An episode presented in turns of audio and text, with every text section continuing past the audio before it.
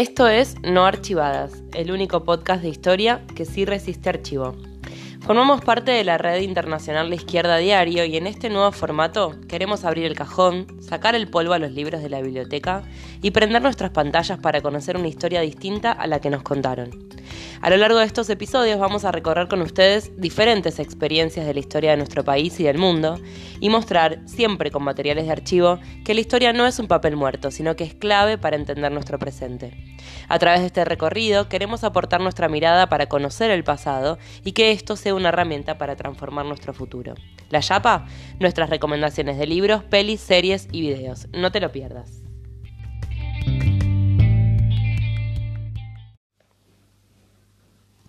Yo soy Ana Sánchez. Yo soy Claudia Ferri. Y esto es No Archivadas. El único podcast de historia que sí resiste archivos. Manuel y Amanda se conocieron en su barrio. Los dos se habían criado en la comuna de Cerrillos, al sur de Santiago. Ella trabajaba en la conservera Perlac y él en Aluminios El Mono. Había apenas unos metros entre una y otra fábrica. Eran jóvenes, pero ya tenían mucha experiencia de vida y se les notaba en el cuerpo. Manuel tenía mechones blancos que resaltaban en su pelo renegrido. A Amanda ya se le marcaban los primeros surcos alrededor de sus ojos.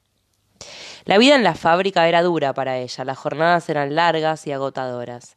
Pero el brillo volvía a sus ojos cuando terminaba de trabajar y se iba a colaborar en el barrio en la Junta de Abastecimiento y Control de Precios, que se ocupaba de confiscar la mercadería que los comerciantes pretendían acaparar para hacer un boicot contra el gobierno de Allende. Era 1973. Amanda le repetía todos los días a Manuel que ella colaboraba porque había que garantizar el pan para todos los cabros y lo invitaba a apoyar al gobierno. Hay que enfrentar a los yanquis, le decía. Ellos organizan el desabastecimiento y el bloqueo. Manuel la escuchaba. Tiempo después, la lucha se profundizó y él se sumó con total compromiso, como lo hicieron cientos de miles en aquel Chile de los años 70. Te recuerdo, Amanda, la calle mojada, corriendo a la fábrica donde trabajaba Manuel.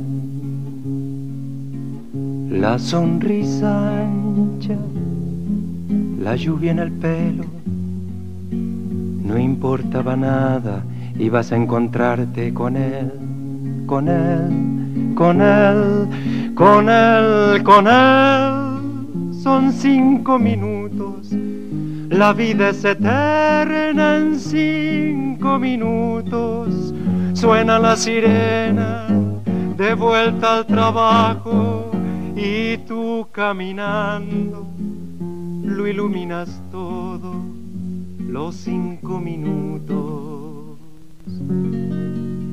te hacen florecer. Bueno, bienvenidos a todos. Otra vez nos encontramos acá para charlar sobre historia. Hola Clau, ¿cómo estás? Hola Ana, ¿cómo estás? Muy bien. Bueno, hoy vamos a hablar de los años 70 en Chile. Eh, un país que hace unas semanas despertó, después de 30 años de gobiernos neoliberales, herencia de la terrible dictadura de Pinochet, ¿no? Sí, recordemos la consigna que se escucha todavía hoy en las calles, ¿no? No son 30 pesos, son 30 años. Los 30 pesos en relación al aumento del boleto, que así estalló todo el proceso chileno. Y eh, lo que demuestra es eso mismo, ¿no? No son 30 pesos, son 30 años, 30 años de un régimen que es heredero de la dictadura. Así que hoy nos viene bien un poco para reflexionar sobre este proceso y saber cómo se sostuvo el poder de la dictadura durante tanto tiempo, pero también qué había pasado antes, cómo se llegó al régimen de Pinochet. Bueno, eh, son preguntas interesantes porque quizás es lo menos conocido de la historia, ¿no? Eh, qué pasó antes de la dictadura de Pinochet. Bueno, es un proceso que empezó, que podríamos decir que empezó con el gobierno de Salvador Allende, que asumió la presidencia en 1970. Esta, esta década, esta apertura de, de década era muy importante para nuestra historia porque por aquellos años se desarrollaban todo tipo de procesos revolucionarios particularmente en Latinoamérica, pero también en otros países del mundo. Si uno tuviera que enumerar, empezaría con la Revolución Cubana, que es la primera revolución triunfante en América Latina. En 1959. 1959, así es. Después podemos hablar del Mayo francés en 1968. Ese mismo año también se rebelaron los estudiantes mexicanos. Y acá en Argentina, en 1969, estalló el Cordobazo, ¿no? Todo esto obviamente influenció muchísimo en la situación chilena. Claro, eran procesos revolucionarios muy importantes que cuestionaban o tenían un denominador común, podríamos decir, que era cuestionar el imperialismo y la política que tenía Estados Unidos, particularmente para el resto del mundo. Algo que, por supuesto, a Estados Unidos no le gustaba nada, ¿no? No querían perder el control político y económico de ninguno de los países donde tenían injerencia. De hecho, por aquellos años hay que recordar que estaban en medio de una pelea muy importante por ganar la Guerra Fría, lo que se conocía la Guerra Fría, que era el, enfrentamiento que tenían por la división mundial del, sí, del mapa, digamos, con eh, Rusia, ¿no? Y así, eh, con esa política, querían disciplinar al mundo intentando derrotar cada proceso de revolución que surgía. Y no quiero adelantar mucho, pero yo creo que la experiencia chilena eh, realmente es una de las experiencias revolucionarias más avanzadas del continente. Por eso hay que conocerlo también. Yo creo lo mismo que vos, así que bueno, vamos a ahondar un poquito en la historia a ver por qué, ¿no? Decimos que fue una de las experiencias más avanzadas, revolucionarias más avanzadas de nuestro continente. Bueno, habíamos dicho que Salvador Allende asumió en 1970. El partido que lo acompañaba se llamaba Unidad Popular. Era una coalición formada por varios partidos que tenían una perspectiva democrática y algunos que se referenciaban a la izquierda. Eh, particularmente estaba formada por el Partido Radical, por el Partido Socialista, el Partido Comunista, el Movimiento de Acción Popular Unitario, el Partido de Izquierda Radical y la Acción Popular Independiente que además toda esta coalición tenía la particularidad de haber asumido con el apoyo específico y expreso y abierto de la Central Sindical Nacional eh, que se llama, se sigue llamando CUT, Central Única de Trabajadores, o sea, con el apoyo de las organizaciones sindicales de trabajadores. Sería como nuestra CGT, Algo así, sería como la CGT. Entonces, bueno, ellos, esta, esta unidad popular que llevaba a Allende como candidato y finalmente ganan, se reconocían como de izquierda, ¿no? Como revolucionarios. En su programa, por ejemplo, incluían la perspectiva de conquistar el socialismo, pero la particularidad que tenía era que opinaban que tenían que conquistar el socialismo por la vía pacífica. Ese era siempre el discurso que tenían, ¿no? ¿Qué significaba esto? Bueno, que pensaban que una revolución podía lograrse haciendo transformaciones profundas, pero respetando las instituciones y la legalidad de las leyes del Estado actual, ¿no? Del Chile en ese momento. Y hay que decir que pensar que al socialismo se puede llevar a través de una vía pacífica es bastante contradictorio, ¿no? Porque en general si pensamos en socialismo estamos hablando de transformaciones radicales que implican realmente cambios profundos, cambios estructurales. Y si pensamos en eso, tenemos que pensar en que se tiene que dar un proceso revolucionario que genere eso, ¿no? Y las revoluciones no son pacíficas. Nunca lo Nunca fueron. lo fueron, ni lo serán, como veremos en otros episodios, ¿no? Así que Claro, de hecho, bueno, el mismo proceso chileno fue también muy contradictorio. Bueno, veamos qué pasó después de que Allende en 1970 asume el, gobierno, la presidencia. El primer año del mandato, bueno, tenía bastantes expectativas, los obviamente, los sectores populares, los trabajadores chilenos, y eh, bueno, se tomaron algunas medidas eh, que fueron importantes. Eh, primero, hubo política para que bajara la inflación, que bajó bastante ese primer año, profundizaron la reforma agraria y estatizaron terrenos y empresas de distinta índole, pero lo hicieron con pago, con indemnización, ¿sí? No fue una, una expropiación, sino que eh, hicieron algunos planes negociaron, de... Claro, negociaron, negociaron. Y así se dieron algunas estatizaciones. Se nacionalizó el cobre, que era el principal recurso, y sigue siendo ¿eh? el principal recurso económico de Chile. También se nacionalizaron las telecomunicaciones y se fijaron precios eh, eh, para el mercado minorista, ¿no? Como para mantener los precios de los productos esenciales. Esas fueron esencialmente las primeras políticas sociales que tomó el gobierno de Allende, pero ya en el segundo año, eh, bueno, empezó a haber algunos problemas económicos, se disparó la inflación y empezaron a haber, obviamente, reclamos de la derecha ante la derecha y de los sectores poderosos, patronales, empresariales de Chile, ante estas medidas sociales que se tomaban, ¿no? Y esto es un momento de quiebre para el gobierno y para el proceso en general, porque lo que va a pasar es el paro patronal en agosto. Claro, en agosto. Eh... Bueno, le dijimos que, claro, en agosto de 72, ¿no? Bueno, eh, lo que pasaba con este paro era que los dueños de estas, digamos, son las primeras manifestaciones que hay en contra del gobierno de Allende de parte de los sectores poderosos patronales, ¿no? Los dueños de los camiones son los primeros que empiezan a hacer este paro patronal. Eh, los camiones, recordemos que son el transporte de las mercaderías, ¿no? Que es, una, digamos, importante para... Para el circuito productivo, para la circulación de la mercadería es clave. Imagínate, es lo mismo que acá también paren los camiones. Eh, hoy en día. Exactamente.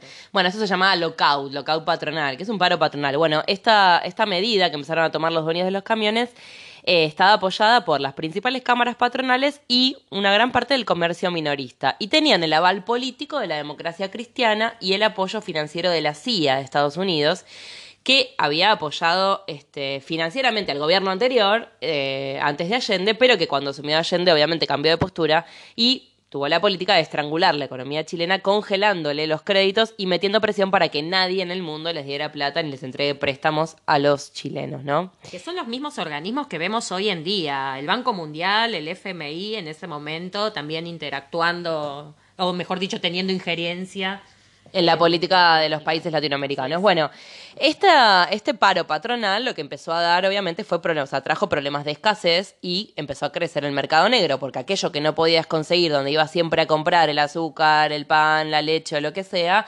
¿dónde lo conseguías? En el mercado negro a precios altísimos. Entonces, esto obligó al gobierno de Allende a tener una medida, a tomar medidas eh, desde el Estado para poder regular esta situación. Entonces, lo que hicieron fue crear la Empresa Nacional de Distribución y de Comercialización y la Junta de Abastecimiento y Control de Precios, que se conocía como, HAP. La HAP, exacto, donde colaboraba la protagonista de la historia que escuchamos al principio.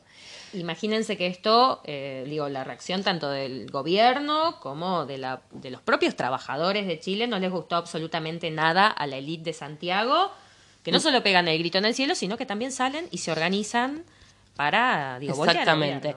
Claro, eh, esa era la perspectiva que empezaba a construirse, ¿no? Porque obviamente esta hub, como dijimos, como, como aparece eh, Amanda en nuestra historia al principio, tenían una participación popular, ¿no? Eran directamente los trabajadores, los pobladores, los que empezaban a organizarse para controlar aquello que estaba en el mercado negro y poder este, repartir la comida entre, entre las poblaciones y los barrios.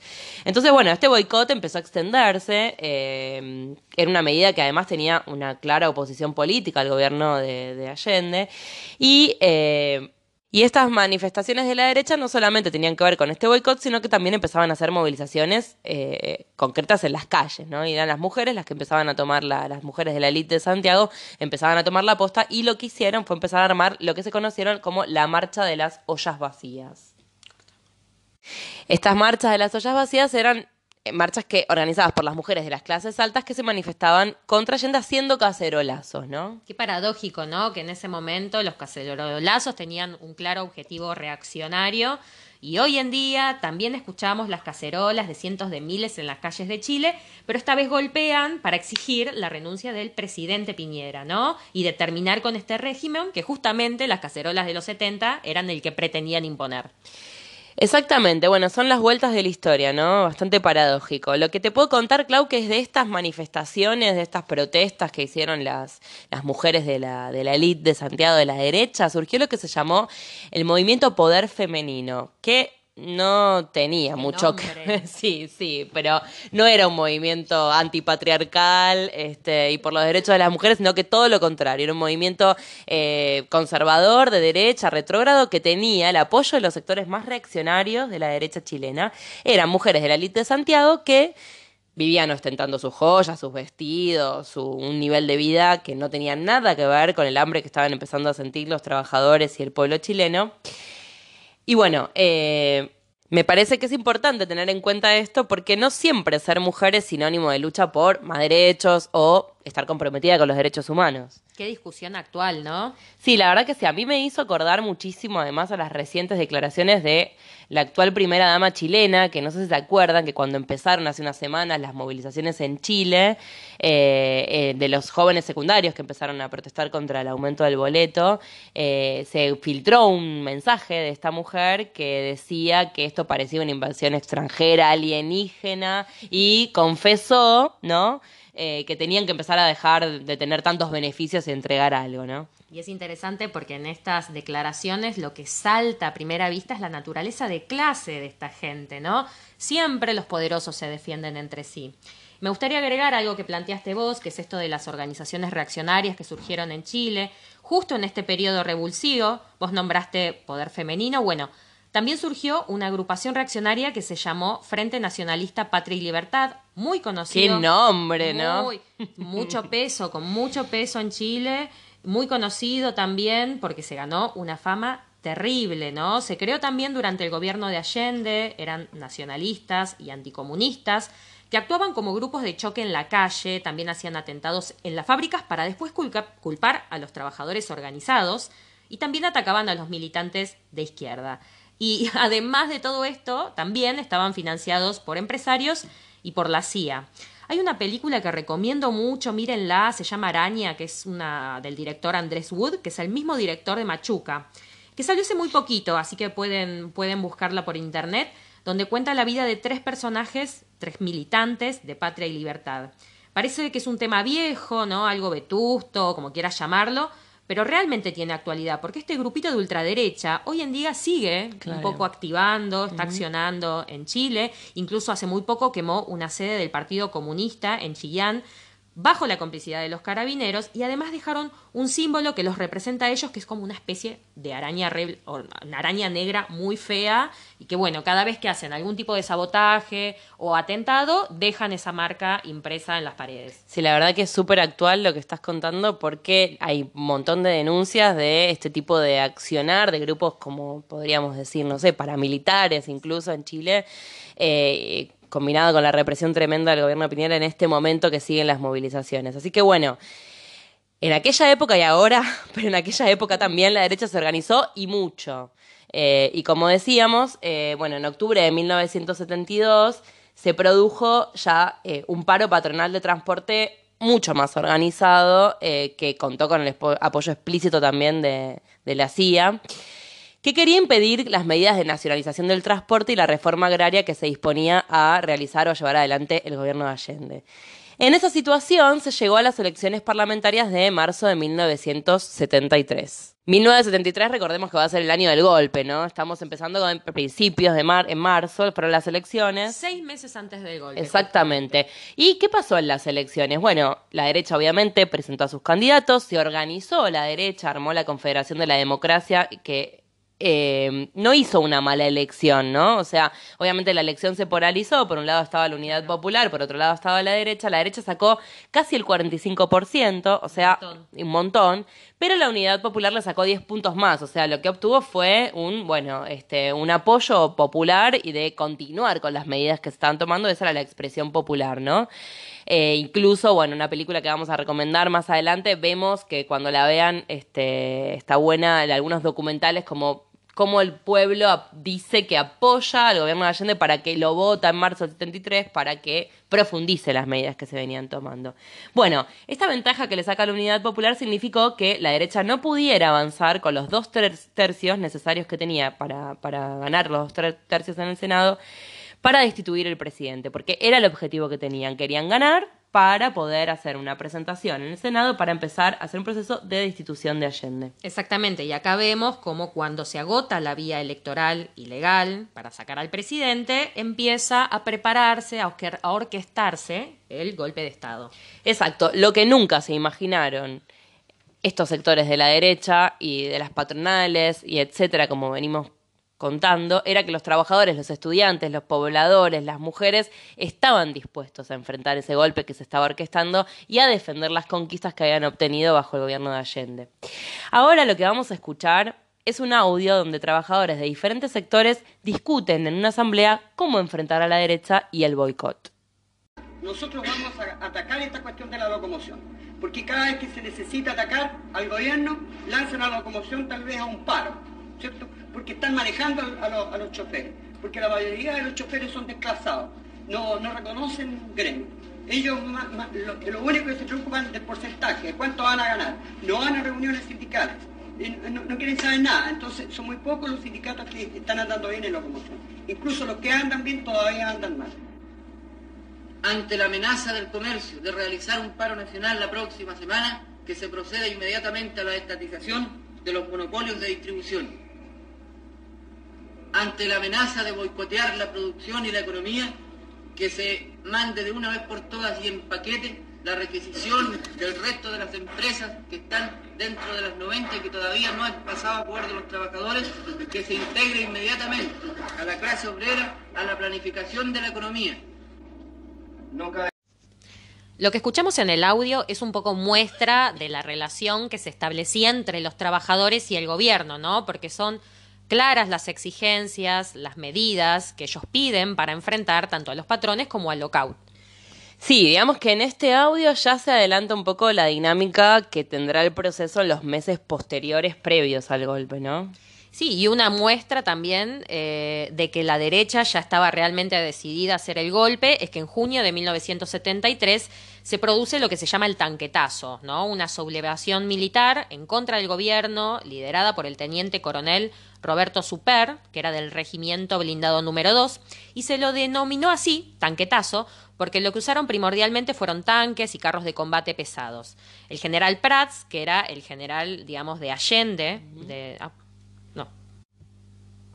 El general Prats fue quien dirigió la ofensiva contra esta sublevación, que logró ser sofocada con éxito, y el saldo fueron 22 muertos y más de 100 heridos. Bueno, si contemos quién era un poco, eh, quién era este general Prats, ¿no? Eh, Allende lo había confirmado en su cargo al mando del ejército en 1970, cuando asume como presidente. Pero ya era un cargo que él tenía en el gobierno anterior. Digamos que tenía una postura apolítica, ¿no? Él se determinaba, sí, digamos, ¿no? Difícil ser apolítico siendo jefe militar, pero bueno, pensaba que las armas que el pueblo le entrega al ejército para defender la soberanía nacional no podían ser utilizadas para cambiar la voluntad popular expresada en las urnas. Por ende, acepta ser parte del gobierno de Allende. Después del tanquetazo, él renuncia porque pierde apoyo interno del propio ejército del que ya era parte Pinochet. Tiempo después, eh, Prats viene para nuestro país, para Argentina, eh, perseguido por la DINA, que era la agencia de inteligencia chilena que coordinaban operativos con la AAA acá en Argentina, que eran fieles a la dictadura, ya en la dictadura. eh, bueno, la DINA lo persigue en acuerdo con la AAA y lo terminan asesinando en 1974, le ponen explosivos en el auto, eh, En que Buenos es Aires. en Buenos Aires, sí, estando en Buenos Aires, un asesinato que se comprobó que tuvo apoyo eh, abierto y expreso y activo de Estados Unidos. Bueno, fue uno de los asesinatos más conocidos de la coordinadora represiva internacional que actuaba en Sudamérica, que era conocida, que se conoce como Plan Cóndor, ¿no? que justamente va a tener su sede principal por un largo tiempo en Santiago de Chile, al menos desde 1974 ya consolidado el golpe, ¿no? Así es, esto es realmente interesante. Bueno, lo que vamos a escuchar ahora es un audio informativo de la época, justamente sobre el tanquetazo, este tanquetazo que enfrentó el general Prats, el primero, el primer intento de golpe. del Regimiento Blindados número 2 sacudió a Chile. El coronel Roberto Super encabezó el cuartelazo. Atención. Ante el ataque que está sufriendo la moneda por un grupo de golpistas, los trabajadores deben comenzar a ocupar inmediatamente fábricas, industrias y centros laborales. Deben mantenerse en estado de alerta y esperar las instrucciones. Permanezcan en nuestra... Bueno, como pudimos escuchar en el audio recién, eh, que es de un noticiero de la época, el presidente Allende responde ante este, esta sublevación militar, este levantamiento, pidiéndole al pueblo que se movilice, que defienda sus lugares de estudio, sus fábricas y estén en alerta, pero al mismo tiempo le solicita cautela, prudencia, que no tome las armas, le dice, que confíe en las fuerzas militares para defender su presidencia. Bueno, esto es realmente es un mensaje muy confuso de Allende, ¿no te parece? Claro, sí, escuchá este audio donde Allende lo manifiesta claramente en una cadena nacional que se da ese mismo día del tanquetazo. Santiago. Hace un momento me dirigí a ustedes y al pueblo de Chile señalando la actitud sediciosa de un sector restringido del ejército. El general Prat está en su sitio, le corresponde. Las fuerzas reales saldrán a actuar. Tienen orden determinante de proceder. Por lo tanto, llamo al pueblo. Llamo al pueblo convencido en que me escuchará. Debe movilizarse. Llamo al pueblo para que esté en las fábricas, en las industrias, en las empresas y también en la calle. Que no haya ninguna provocación por parte del pueblo. El pueblo debe tener confianza en que las fuerzas reales pueden reprimir esto.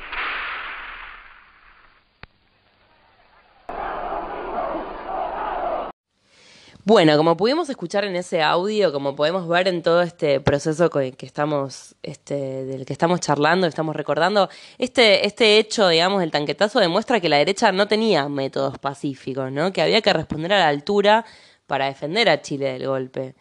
Poco tiempo después eh, de, ese, de esa situación, del tanquetazo en 1973, esas mismas Fuerzas Armadas en las que Allende confiaba para defender a su gobierno, que les dice al pueblo que confíen también, pasan a ser dirigidas por Pinochet, quien fue designado comandante en jefe del ejército de Chile el 23 de agosto de 1973 por el presidente Salvador Allende, que lo reemplazó por, por el que había renunciado y había enfrentado el tanquetazo, Carlos Prats. Entonces, digo, Pinochet llegó a ser funcionario del gobierno de Allende, ¿no? Esto es toda una muestra de debilidad del gobierno con respecto a la relación de fuerza que va a tener para la derecha. Bueno, les tiro un dato que ayuda a entender la situación un poquito. Para que tengan una idea, hacia 1973 la mitad de los oficiales chilenos habían estudiado en la Escuela de las Américas, o sea, que la influencia ideológica y pro-yanqui y anticomunista era enorme. Y el mismo pueblo se adelantaba a esta situación organizándose. En los meses siguientes se multiplicaron los cordones industriales como respuesta a la reacción de la derecha de los militares. Eran espacios de coordinación obrera que se habían organizado por regiones para enfrentar los cierres de fábrica y el desabastecimiento que todavía se seguía generando producto de estos paros y estos boicots de los empresarios y la derecha. Las coordinadoras tomaban medidas como poner a producir las fábricas y repartir la comida, como la experiencia que vimos de la HAP, para que se coordinaran y se colaboraran entre sí. También coordinaban acciones con los comandos comunales. Mucho protagonismo en estos organismos de las mujeres, ¿no?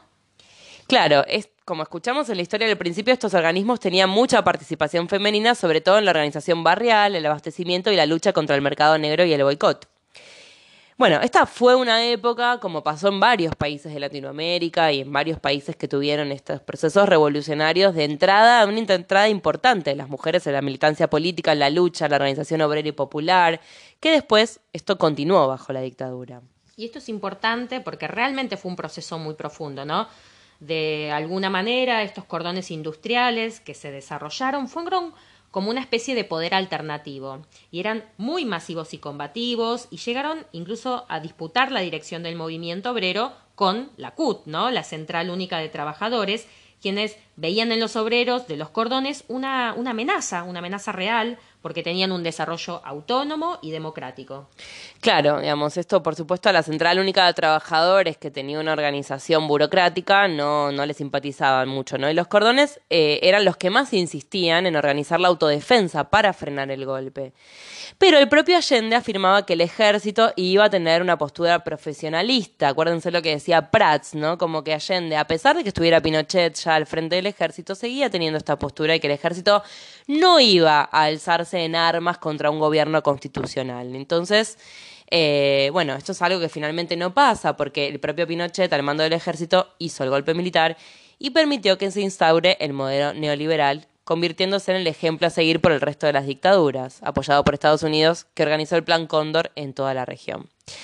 Lo que vamos a escuchar ahora en el siguiente audio eh, es em, la postura que tomaban de conjunto los cordones industriales ante el golpe que ya era inminente, ¿no? Unos días antes a que finalmente se dé el golpe el 11 de septiembre de 1973, los cordones industriales eh, escriben esta carta al gobierno de Allende eh, y bueno, vamos a escucharlos a ver qué les decían.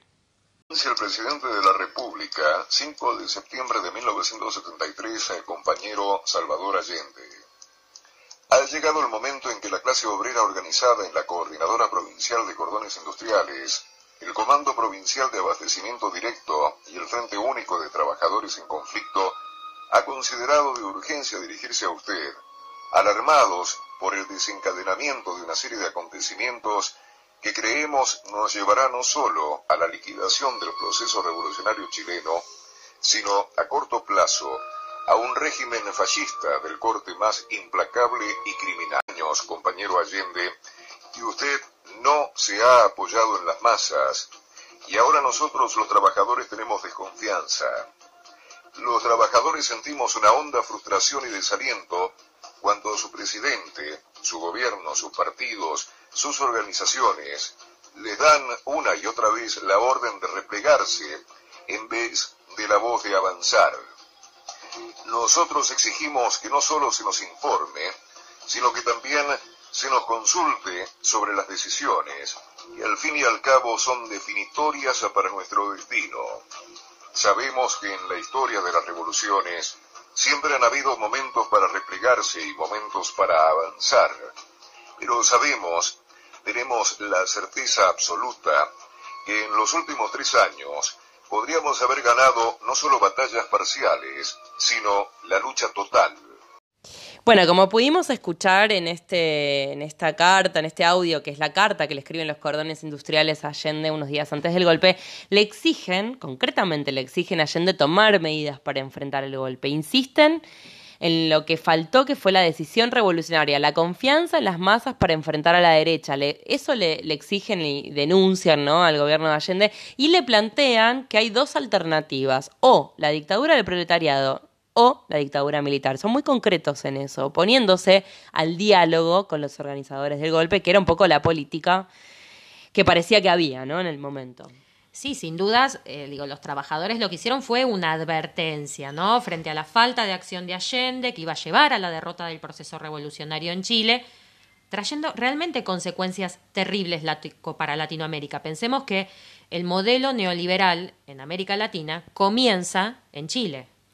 Claro, y esto eh, de alguna manera demuestra que el carácter reformista que en esencia tenía el gobierno de Allende, o sea, la idea de construir un capitalismo nacional, autosuficiente, y la ambición que tenían por controlar al capital extranjero imperialista resultaba muy difícil si no era, o sea, si no se podía hacer preparándose para enfrentarlo, ¿no? Porque era obvio que frente a algunas medidas populares que eran incipientes, iba a reaccionar la derecha apoyada por Estados Unidos. Y realmente es utópico pensar que se puede enfrentar a la derecha, a los empresarios millonarios, a los poderosos de Estados Unidos en forma pacífica. Es utópico. Claro, decimos que el gobierno de Allende era reformista porque las estatizaciones agrarias, las expropiaciones, o sea, todas las medidas que había tomado se habían hecho indemnizando a los dueños de la tierra y adquiriendo acciones en fábricas y bancos extranjeros para poder limitar la acción burguesa del imperialismo, pero no era una opción o una acción para cortar con la especulación burguesa de raíz, ¿no? Si bien hubo entregas de tierras para la explotación agraria, esto no afectó a la burguesía agraria,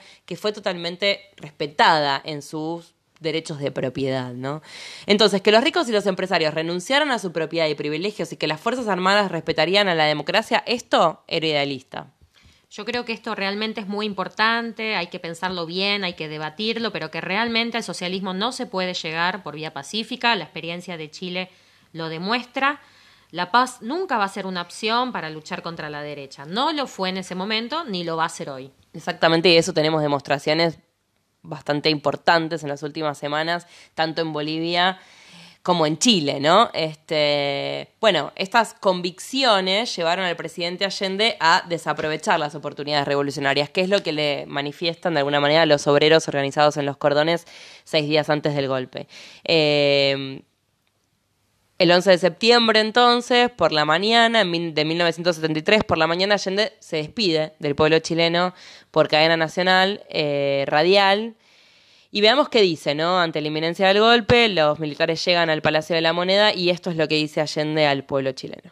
Y les digo que tengo la certeza que la semilla que entregáramos a la conciencia digna de miles y miles de chilenos no podrá ser cegada definitivamente. Tienen la fuerza, podrán avasallarnos pero no se detienen los procesos sociales ni con el crimen ni con la fuerza. La historia es nuestra y la hacen los pueblos. Trabajadores de mi patria, quiero agradecerles la lealtad que siempre tuvieron, la confianza que depositaron en un hombre que solo fue de grandes anhelos de justicia. Bueno, eh, finalmente después de este discurso que acabamos de escuchar, eh, Allende, el presidente de Chile, se pegó un tiro ahí mismo, en la moneda, forzado por la situación y el golpe. A partir de ese momento, Pinochet queda en el poder eh, como responsable al mando del golpe de Estado. Estas experiencias eh, que acabamos de, de, charlar, de recordar un poco de nuestra historia y de ver con los, con los audios que fuimos compartiendo, nos sirven para sacar conclusiones y pensar hoy cómo es la situación actual en Chile, ¿no? Donde está planteado profundizar un proceso de lucha para que se vaya Piñeira, que fue la consigna más masiva, eh, bueno, con la organización de los trabajadores, los lugares más estratégicos del país, como las comunicaciones, la minería, los transportes, e imponer así una coordinación del todo, de todo este movimiento que despertó en Chile, con una asamblea constituyente verdaderamente democrática, sin negociar con el régimen ni con el asesino de Piñeira, que es un poco la situación que está viendo ahora en Chile, ¿no? Esta salida de esta asamblea constituyente que algunos sectores denuncian como amaniada, como antidemocrática. Sí, y en todo esto quisiera rescatar una experiencia que se está desarrollando justamente ahora mismo en Chile, en Antofagasta, ¿no? En la zona norte, que es un comité, así lo llaman, digamos, los, los locales, ¿no? El Comité de Resguardo de Antofa donde se reúnen jóvenes, estudiantes, trabajadores del sector privado, como por ejemplo mineros y portuarios, también del sector público, como médicos y docentes, ¿no? Es un espacio de autoorganización también hay asambleas de estudiantes secundarios y universitarios que se organizan de esta forma democráticamente, ¿no? en espacios de comisión, se debate, se, se votan acciones a seguir, se votan acciones a seguir que son coordinadas. También hay comisiones de comunicación, de salud, de derechos humanos, de artes y muchísimas más, ¿no? Una que es muy importante es el Comité de Emergencia y Resguardo, porque justamente organiza publicaciones para denunciar tanto las mentiras de los medios oficiales, también organizan los primeros, la atención de los primeros auxilios de los manifestantes que caen heridos por las balas de los carabineros en la, represión. Que la represión es muy brutal en el norte de entonces también es un espacio, digo, para ayudar a toda esta gente, como así también para la defensa legal frente a toda la persecución que se está desarrollando ahora por parte del Estado hacia los eh, estudiantes, hacia los militantes opositores. Y tiene un funcionamiento democrático, ¿no? Esa es la característica de este, este comité que de alguna manera nos hace acordar un poco como una experiencia incipiente que, bueno, podría, este, nada, recordar un poco la experiencia que hubo en, en los cordones y en todo esto que contamos en el proceso chileno de los años 70. Está el comité de auxilio, que es este justamente donde hay más de 100 personas, ¿no? Médicos, trabajadores de la salud, estudiantes. Realmente es una experiencia que hay que destacar. En 200 metros, gira a la derecha y corre con Chetumare que vienen los packs. Cacerolos, cacerolos, cacerolos, casi, casi, cacerolos, cacerolos, cacerolos, casi, casi, casi. Despierta, renuncia Piñera. Por la Alameda, nuestra la moneda. Cuchara de palo frente a tus balazos y al toque de queda. Cacerolazo no son 30 pesos, son 30 años la constitución y los perdonazos. Con puño y cuchara frente al aparato y a todo el estado cacerolazo. Escucha vecino, aumenta la benzina y a la barricada dale gasolina. Con con olla frente a los payasos llegó la revuelta y el cacerolazo. Cacerolazo, cacerolazo, cacerolazo, cacerolazo, cacerolazo, cacerolas, case, case, case. Camilo Catrillanza, Macarena Valdés, Noma FX, aguante estudiantes.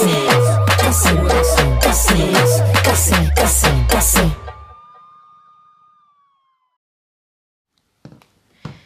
Bueno, y para terminar en este espacio queremos recomendarle una película muy interesante para que profundicen en conocer la experiencia revolucionaria en Chile de los 70, que es La Batalla de Chile, La lucha del pueblo en armas, que es un documental chileno dirigido por Patricio Guzmán. Muchos de los audios que escuchamos recién son algunos extractos de ah, esa película. Perfecto. Bueno, la peli recién fue estrenada en Chile en 1997, unos años después de que terminara la dictadura militar porque su director había sido detenido durante el proceso, durante el proceso golpista y unos días después logró salir al exilio. Y con ayuda de amigos pudo sacar los rollos de la filmación y finalmente terminar de montarla en Cuba. Claro, la trilogía, porque es una trilogía, relata el proceso desde las elecciones de medio término del 73, hasta que contamos que anteriormente que a la derecha le había ido mal y cómo empieza a preparar el golpe, hasta el golpe de septiembre, dedicando un capítulo uno de los capítulos es en especial a la experiencia de los cordones industriales. La peli se puede ver por YouTube, la pueden buscar eh, y bueno, se la recomendamos porque realmente es un material de archivo y un material histórico muy eh, importante para profundizar en qué pasó en Chile antes del gobierno de Pinochet, de la dictadura de Pinochet.